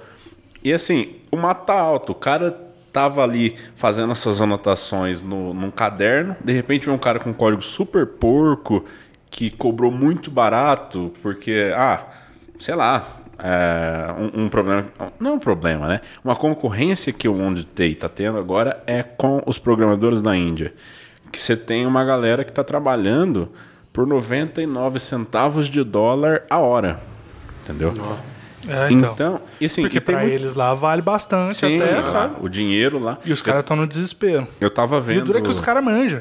E, Sério? E, o pior é que tem uns indianos muito tem, bons. Tem sabe? uns indianos bons. Só que bom. aí o que, que acontece, sabe? Dá uma desequilibrada no mercado braba, sim, assim. Sim. Eu tava vendo lá, dá uns. É Dá, dá tipo uns dois mil reais no dinheiro dos caras lá da Índia, sabe? Que é um salário ok, sabe? Uhum. Já não é um salário mínimo lá. E, mas assim, é, a barra começa a baixar porque é, programador americano, programador brasileiro, come, o serviço, o mesmo serviço fica caro, uhum. entendeu? Aí começa a fechar a porta. Exatamente. E aí, então o que que acontece? O programador brasileiro que quer ganhar o seu dinheiro, ele diminui a qualidade e diminui o preço. Entendeu? Uhum. Então, é, eu já eu já vejo, já me incomodou muito. Hoje, acho que eu aprendi um pouco mais a, a relevar, sabe? E pelo menos aquilo que está no meu alcance, eu tento deixar da melhor maneira possível. Mas é, eu já vi muito código porco. Falar, cara, você ganha bem, sabe? Ganhando Olhar... mais do que a gente. É, tá sabe? Você vê, você vê um cara que é acomodado mesmo. Você fala, cara, você tem 10 anos de, de indústria, você é programador velho, você sabe fazer bem feito. Mas o cara faz porco porque não sei, sabe? Não sei uhum. por quê. É interessante ver como é que me incomoda. Eu imagino que me incomoda tanto área... quanto te incomoda Sim, ver a música mal feita. Tá do mesmo jeito, cara. Em todos os sentidos. Isso aí que você falou, deu, essa comparação que eu fiz de, de ficar até nervoso, porque assim, ó, na minha opinião, não é música, porque música são três elementos. E nesse funk brasileiro tem dois elementos. E um deles está muito porco. Está de, tá deficiente.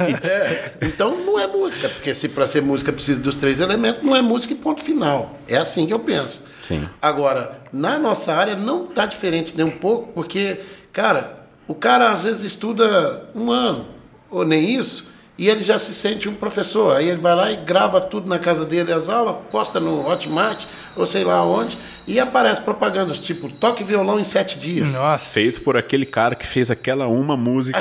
é. Na verdade, que fez sucesso, não é que ela nem é boa. Uhum.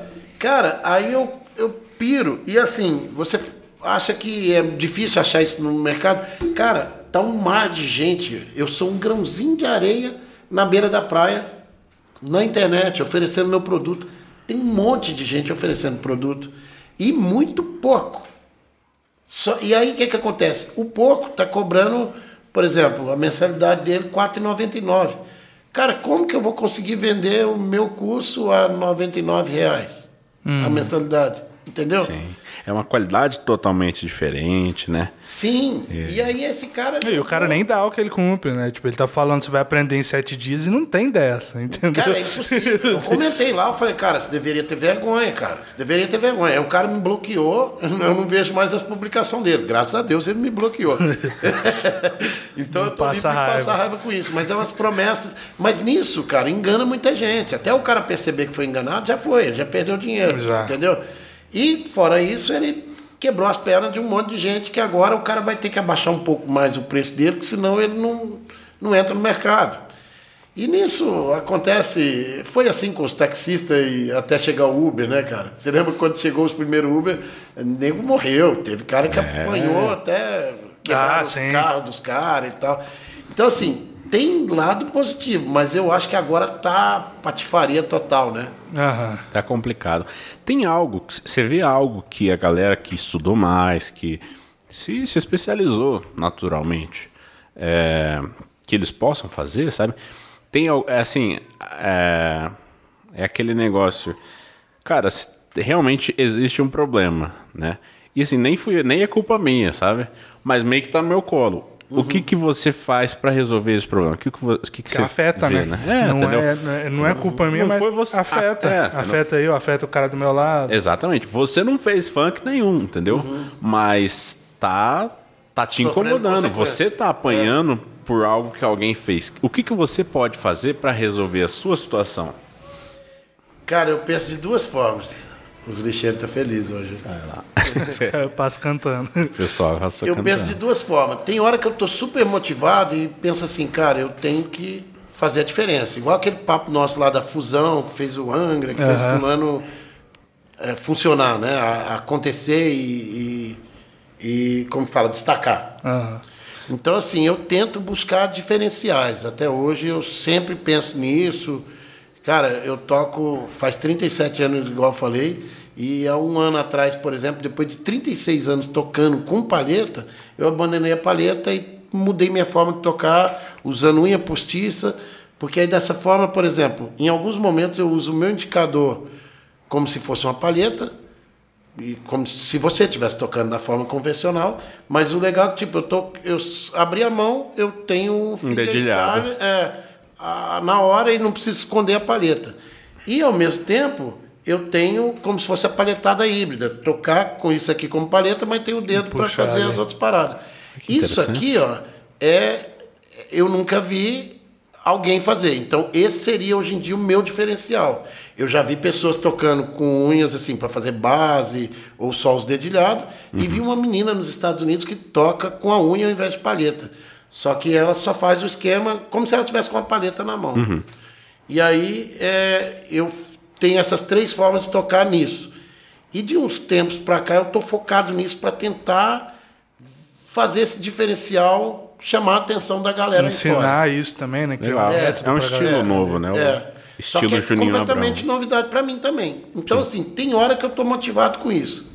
Mas tem hora, cara, que me vem uma frase que é muito engraçada, que é tipo, se o povo quer bosta, vamos dar bosta pro povo.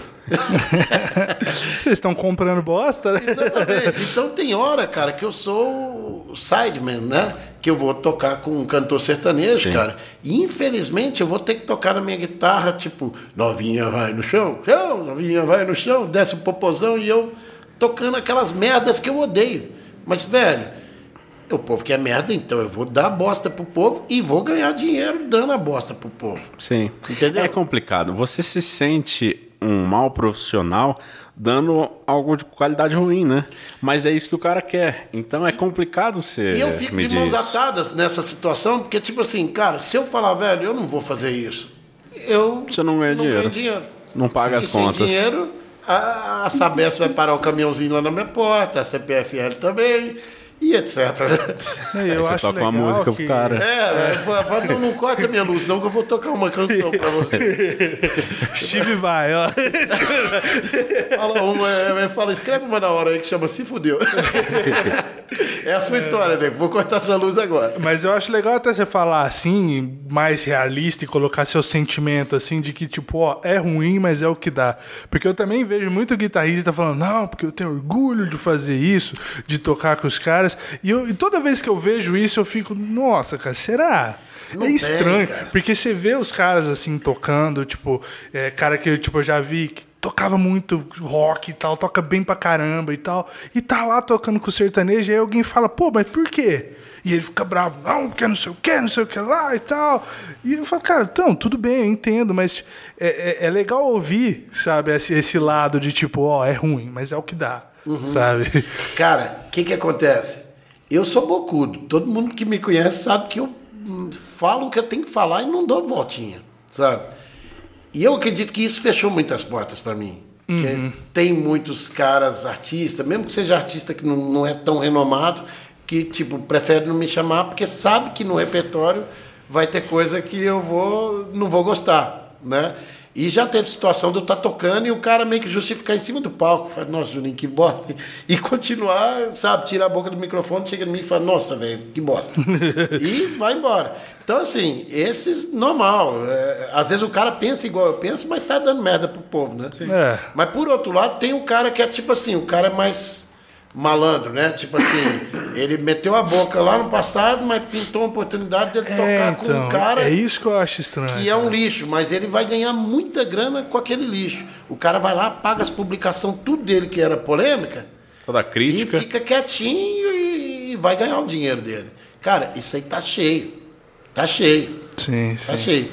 E vou te falar que na situação que eu tô agora, se vier um dos lixos, que eu já Qualquer falei um mal, dos é, vier, ah, vou falar um, pode falar? Pode, pode. Ver, manda Se aí. vocês acharem que deve, depois vocês contam. Tá, tranquilo. Cara, eu tenho vídeo falando do Eduardo Costa na internet.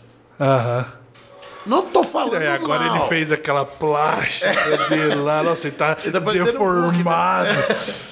Mas enfim, é, ele não é um bom guitarrista, né? Ah, ele tem eita, mais de um aquele- milhão de e Você viu a live que ele fez tocando guitarra, Vi. fazendo solinho lá, mano? O meu É vídeo foi bizarro. baseado naquilo lá. Aham. Só que assim, ele não poderia nem me processar, porque é, se você assistir o vídeo, você vai ver que é muito legal. Eu, eu, aquele vídeo eu usei para falar com pessoas tímidas.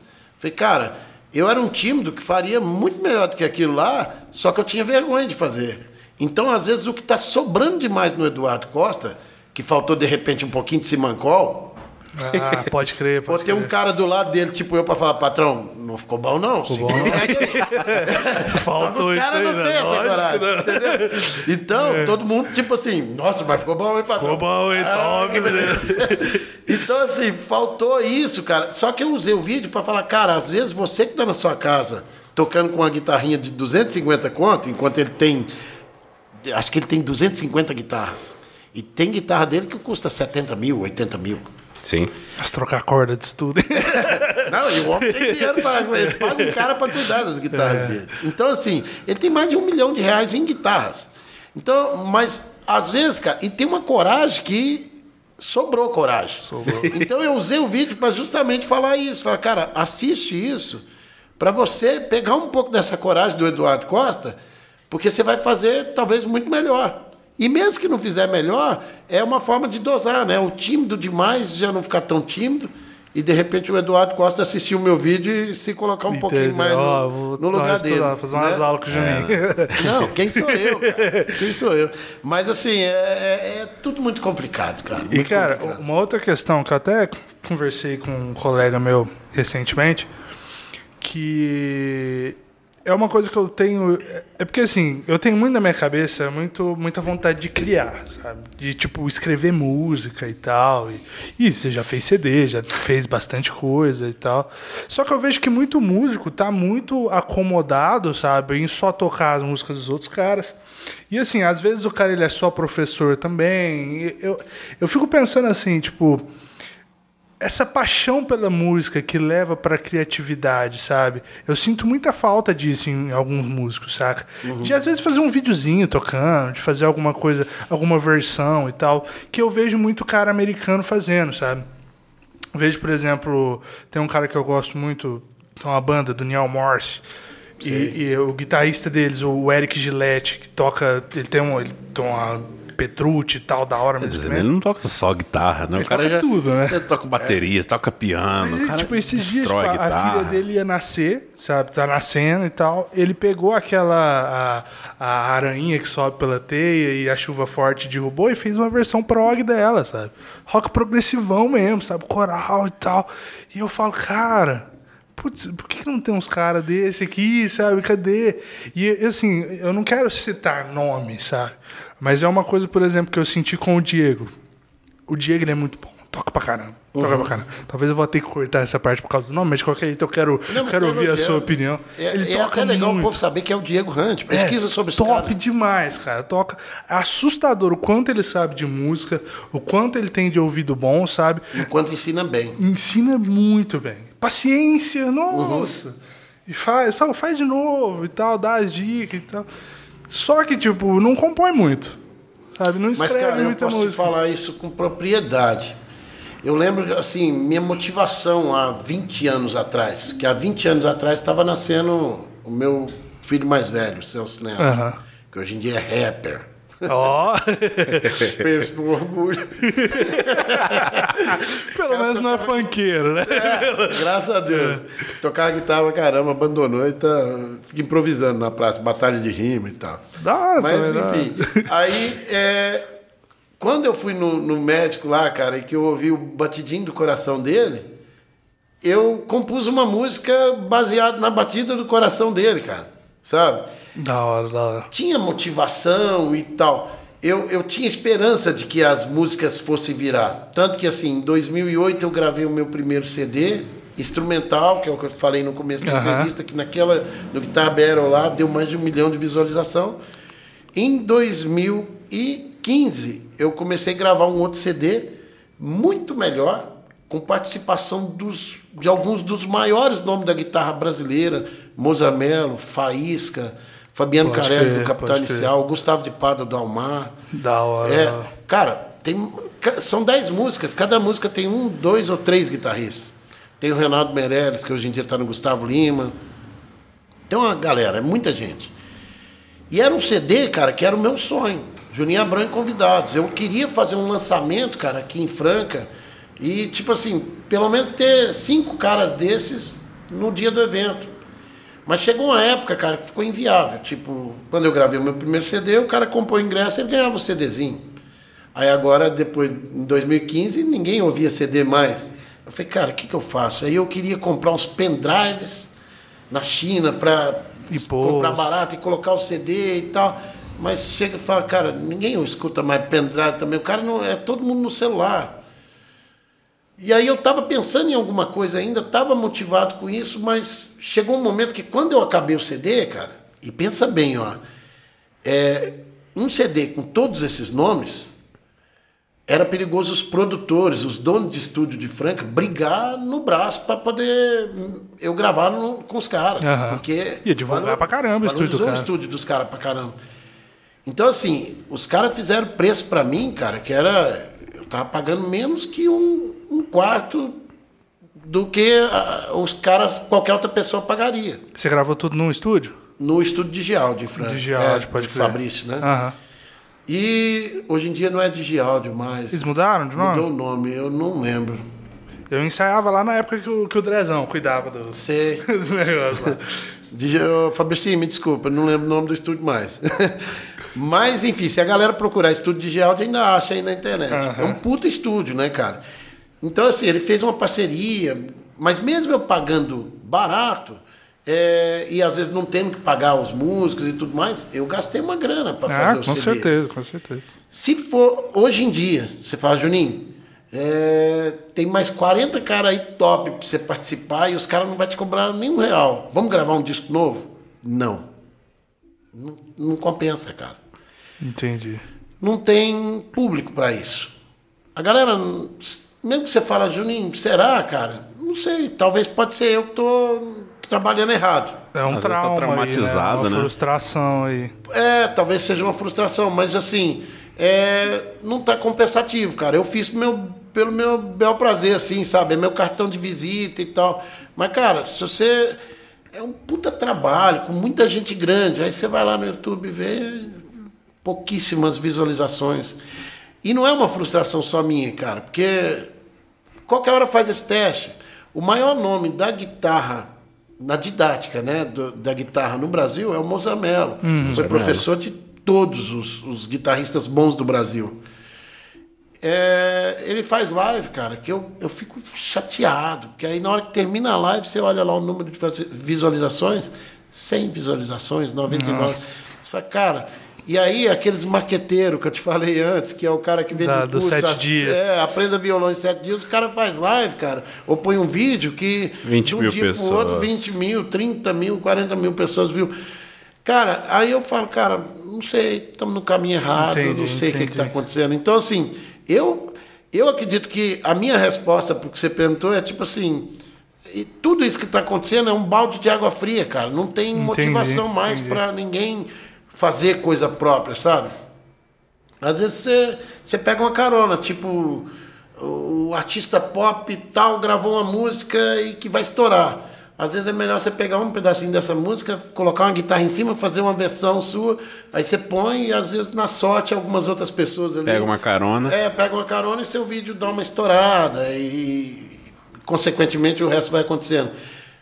Então eu acredito que o povo hoje em dia está fazendo, está indo mais para esse lado e a música está cada vez menorzinha, né? Tanto que foi uma das coisas que fez o Matheus Assato abandonar um pouco as redes sociais, o Instagram.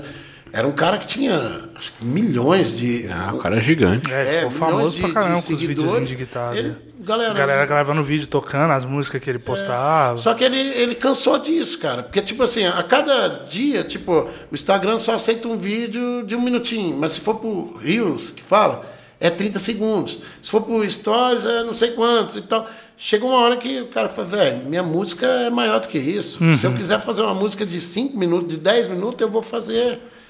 Se eu precisar desses 3 minutos para eu expressar o que eu preciso, Fechou. eu vou fazer. Só que assim, esse tipo de coisa não parece que não vende mais. É, é difícil, cara. Lastimável. É, e assim, eu falo porque. Tá, não, não beleza. Boa, boa. Porque, tipo, eu gosto muito de rock progressivo. Eu falei do Neil Morse e tal, músicas de meia hora, 20 minutos e tal, assim. Fala, Dream Theater. Véi, Até Pink Floyd também. Né? Também, né? caramba. Shine on You Crazy Diamond ali, começa no começo do disco e termina no final. Véi, eu acho isso muito louco. E não vende, cara. Não tem. Não. Eu vejo assim, tipo, uh, eu queria até.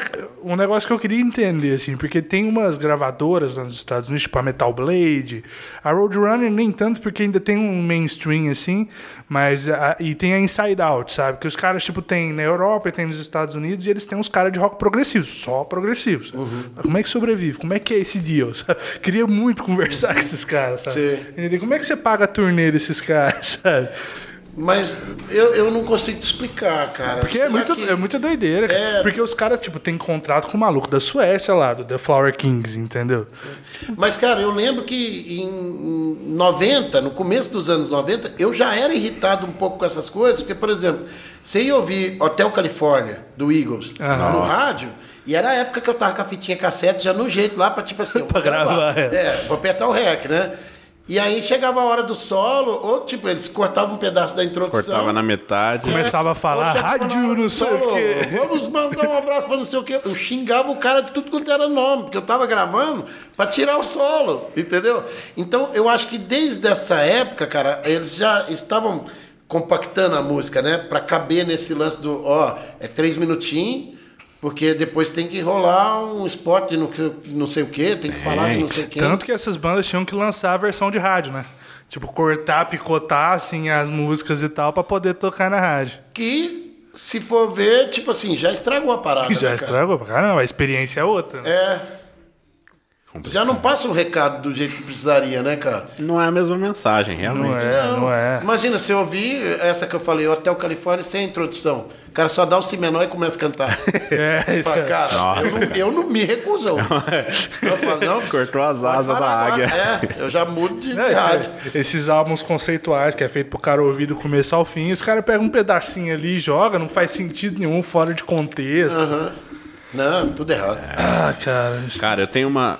A tendência é coisa. piorar, viu? O buraco tá ficando É, então, isso, é- isso é o que me dá A minha medo. teoria ela é mais positiva. Eu acho que vai acontecer uma gourmetização da música. Olha só a minha teoria. Mas vão gourmetizar o que é ruim, cara. Não, não, eu não sei, não tenho certeza. Entendeu? Mas eu acho que vão. Porque, tipo, sabe o pão de queijo gourmet? Que é o mesmo pão de queijo que você compra no supermercado e faz no forno, mas coloca a etiqueta? Não necessariamente. Eu vou levar para outro lado. Ó, então. Porque agora a gente tá entrando num, num mundo muito gourmetizado de. Existia cerveja. Em um, em um universo existia cerveja, lá em 1300 Guaraná com rolha, né? Aí começou a, a, a brasilizar. A cerveja. Entendeu? Começaram a brasilizar a cerveja. A Aí virar começou a aparecer. É, virou suco de milho, né? Virou cristal, virou Itaipava, virou a cerveja mais popular, com a qualidade pior. Aí depois Fora que começa. matou um povo esses dias aí, né? Então, né? A... Como é que chamava aquela mesmo? demais, É né? muito Foi até um brasileiro. pouco demais. Passou do nível. a- Como é que chamava mesmo? Esqueci agora. É lá de Belo Horizonte. É, de É, BH. Eu não lembro o nome agora. Mas É, tomou, já ficou com a mão torta. Assim. Você viu, cara? Então, aí caiu. Aí agora a gente tá vendo um, um retorno aí do cerveja artesanal, cerveja agora tá vendo muita cerveja importada, né? Cerveja vem direto da Alemanha, Suécia. E então a gente tá voltando para uma galera que tipo é, tá se importando mais com a qualidade. Isso aí para vários, vários mundos, né? A gente tem para cerveja. Ah, vinho acho que nunca parou, né? Vinho sempre foi meio chique. Mas. Mas tem muito pra- vinho. Assim, é, tipo, metade das pessoas que eu conheço é mioranza, né? Doce. Então, é doce que dá pra enrolar com garfo. Mas. Irmão. Tinha uma marca mais, mais popularzinha. É, aí. então. Eu esqueci o nome, Tem mas. sangue de boi lá, as garrafonas. Os caras, garrafão de 5 litros. É. A gente tem. Mundo do churrasco agora tá virando super gourmet também. É. Entendeu? Será que vai isso acontecer com a com a música? música. Será que vai ter, tipo, uma galerinha que vai começar a falar, gente, onde é que a gente se perdeu? Que a gente tava com Vamos puxar é, Malmsteen. É. a gente tava com Steve Vai, de repente a gente tava no É, MC tipo, não sei onde quem. A gente tem, onde a gente tem Diego Figueiredo, mas quem tá ganhando mais dinheiro é o, o MC É. Kevin. Ela, é. Olha, falou de vinho, já lá, um que oferece. Olha lá, ó. Quer vinho? Kevin? boa, boa. Caramba, cara. É tenso. Então. É, pode ser que aconteça, né, cara?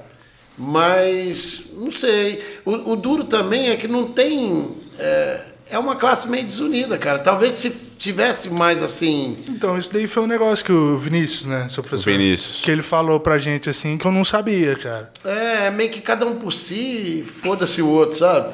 Então, assim, se, se tivesse mais comunicação, estratégia, é. Até, Uma unidade, né? É, como que chama aquele pessoal que os sapateiros têm, que briga Sindicato? por isso? Associação, Sindicato, sindicato. associação, não tem. E quando teve era só roubalheira, porque aí tinha que pagar a carteirinha e não sei o quê. Nunca ajudou ninguém. Nunca ajudou em nada. Então, assim, é um povo meio esquecido, cara. Talvez se, se tivesse tudo isso que eu falei, é, meio que daria a mão e falar, cara, vamos, vamos fazer a coisa acontecer, vamos no caminho certo, vamos, vamos diferenciar do que está acontecendo agora, né? Vamos mudar a parada, vamos pegar as rédeas e vamos para frente. Vamos fazer ficar gourmet, igual você falou. Sim, né? vamos gourmetizar. Mas, cara, o que vai acontecer é que vai continuar cada um por si, Deus por todos. E seja o É. que Deus quiser. É aquele negócio, né? Em último Espere caso, eu pelo vou virar melhor. o MC Abrão e tá tudo certo. O seu filho já vai estar famoso, É, só vai chegar e batalha Deixa eu pôr um solo de guitarra aí. Já é, entendeu? O esquema é. Eu só queria aproveitar que a gente citou guitarristas. Esse dia eu tava vendo a entrevista do Marcinho Eiras. Uhum. Cara, na boa, a gente tem um guitarrista no Brasil que toca com três guitarras no palco. Diferencial. Cara. Ele chegou com diferencial. diferencial. E muito mais diferencial, né? Porque ele foi na onda do Stanley Jordan, que é o pioneiro nesse lance de duas guitarras. Uh -huh. Que era um cara que tocava piano e, e ele olhou para as guitarras como se fosse piano. Uma mão para fazer harmonia, outra para solar e tal. E o Marcinho Eiras foi nessa onda, só que ele foi além, porque ele canta legal pra caramba. Sim, ele sim. usou as tecnologias lá Aquela guitarrinha de, elétrica, com é, os botões de piano, de não sei o quê. E, e os loop, né, para fazer as matérias e tudo mais. Ele é um cara que arrebenta, né? Mas acredito que até ele, cara, esse nome era para ser um nome mais conhecido. Nossa, Se você na galerinha aí e falar, ó, oh, Marcinho Eiras. E pior que não, não lembra é. nele nem o cara tendo sido guitarrista do Faustão. Vão conhecer. Nem, mas às vezes nem por isso, Sim, entendeu? Não, talvez os mais velhos conheçam. É, às vezes vê uma foto, uma lembrada e é. tal, mas o nome e tal, mas. Não, não vai saber. É. Então, é, talvez se ele tivesse em outro país, tinha virado mais. É, pode crer, pode crer. Juninho, obrigado, cara. Eu que agradeço, Demais. senhores. Eu, eu, imaginei que ia ser um papo dos 45 minutos, uma hora, mas, velho, eu amei. E eu só. É, é, porque eu tenho que buscar meu filho na casa da minha mãe. Não, fechou, eu vi que do fechou. jeito que tava indo aqui, cara, a gente ia longe. Não, vai demais. Não, vai demais. Porque não vê a hora passar, né, é cara? É e é isso mesmo. Tomara mais que quem identifica, tiver, assim, cara. É, né? tomara que quem estiver ouvindo depois tenha essa mesma sensação. Fala, pô, já sei, acabou? Sei. Com né? certeza, com certeza. Não, Legal. Fechou. E a gente marca mais depois também, viu? Fechou. Vamos, vamos organizar. Última coisa, hein? Você tem aí na cabeça alguma banda brasileira que você fala, velho, esses caras, pelo, no mínimo tem o um som legal. Não, não, eu ia dizer, esses caras vão fazer sucesso, mas às vezes não faz. Você tem alguém que você fala, cara, esses caras têm um som muito da hora, eu recomendo aí para quem e, tá ouvindo. E já engata, divulga seu trampo também. Só. Cara, há muitos e muitos anos atrás, a banda do meu coração, assim, brasileira, que eu sempre falava para todo mundo, era Roupa Nova. Uhum pela versatilidade dos caras, crer, talento, a criação, né? Só sucesso, só música boa. Mas os caras já, já foram sucesso, já são sucesso há três décadas. Sim, já deu certo. É. De coisa nova, cara, francana? Não necessariamente, Não brasileira. Necessariamente. brasileira. Mas pode ser também, se quiser focar. Ó, vou fazer uma propaganda dos caras bons. Banda Walk é uma banda francana que eu fui no show dos caras, velho, chapeu globo. Os caras tocam muita coisa boa. Mas eu, você falou assim, ó, que de repente vai fazer sucesso. Eu não, é, não necessariamente, né? Fazendo sucesso porque eles tocam rock e rock bom. Então, assim, isso não vende no é Brasil. Não vende muito bem. mas, não, mas assim... é, de repente, para quem curte aí o rock, eu sugiro Banda Walk. W-A-L-K. Da hora. Puta legal, banda.